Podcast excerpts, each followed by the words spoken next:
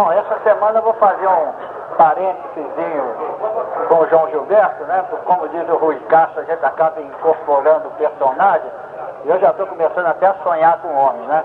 Então, vamos parar, vamos deixar ele quietinho com aquela musiquinha fracota que ele está cantando aí da Vale na, na, televisão, né? Aquele anúncio horroroso.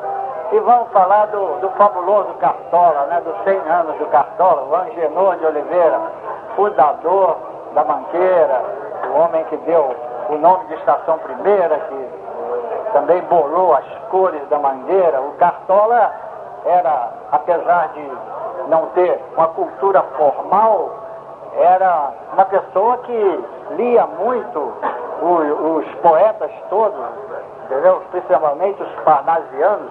Por isso que ele tem aquele português castiço das letras dele, muito bem feita, como o mundo é um moinho, né? vai triturar seus sonhos mais mesquinhos, né?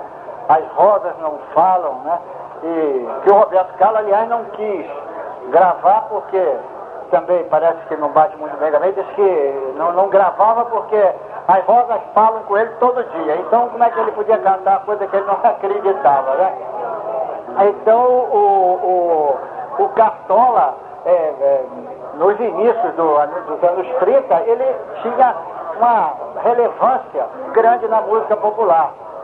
E, inclusive, ele, é, junto com Noel Rosa, foi contratado pelo Francisco Alves, que é, tinha uma visão é, comercial muito grande, para fizeram a primeira central de fornecimento musical. Ou seja, o Francisco Alves contratou Noel Rosa e o Cartola para fazer música só para ele gravar.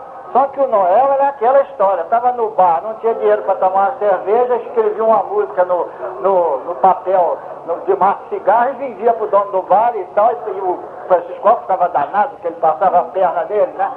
E o Noel Rosa era o único branco daquela época que subia o morro. E Dona Zica conta que muitas vezes ele subia o morro para fazer as músicas com cartola e chegava lá, tomava aquele porre homérico e ela disse que ia dar banho nele, de dormir, que parecia um franguinho, de tão magrinho, sequinho, coitado, que ela aí botava ele para dormir e ele acordava dois dias depois. Aliás, esse sono do Noel é, é... A vontade dela era seguir o Noel como tirador. É. Uma vez uma excursão passarinho. Uma vez uma excursão no Rio Grande do Sul, o, não conseguiram acordar o Noel, botaram ele dormindo no táxi, botaram ele dormindo no navio, ele foi acordar lá fora da, da costa, lá afastado, que ele foi acordar, não sabia nem onde estava, né? Então, a gente. Aí o Cartola de repente desapareceu, se meteu em umas confusões, desapareceu.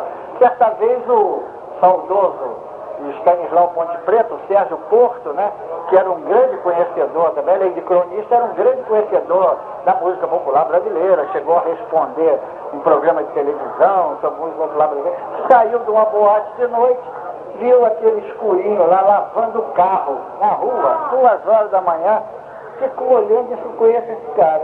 Chegou perto e falou, você não é o Cartola? Ele falou, o que, que você está fazendo aí, rapaz? Você é um ícone da música popular brasileira? E foi lavando o carro na rua, e ele disse, não, tem que pegar uns trocadinhos, então não sei o quê. Aí dali começou a ressurreição do Cartola. Né? Aí depois, teve outra experiência desastrosa, coitado, que não sabia mexer com dinheiro, fundou um restaurante na Rua da Carioca, o Cartola, só que os amigos todos músicos e tal, ninguém pagava, então ele acabou falindo. Mas de qualquer maneira. Música é um problema. É, não pagam nada. Então é, fica aí a nossa homenagem ao Cartola e também a essa grande cantora que foi a Glória Maria, que eu tive a satisfação no início da década de 60 frequentar a boate do, do Hotel Brasília Palace onde ela era uma das estrelas principais. Então dancei muito a voz dela e lamento muito a perda e lamento muito as circunstâncias. Não vi até agora um órgão oficial se manifestar para fazer uma homenagem a ela. E não acredito que faça. Então, muito obrigado. Muito bem,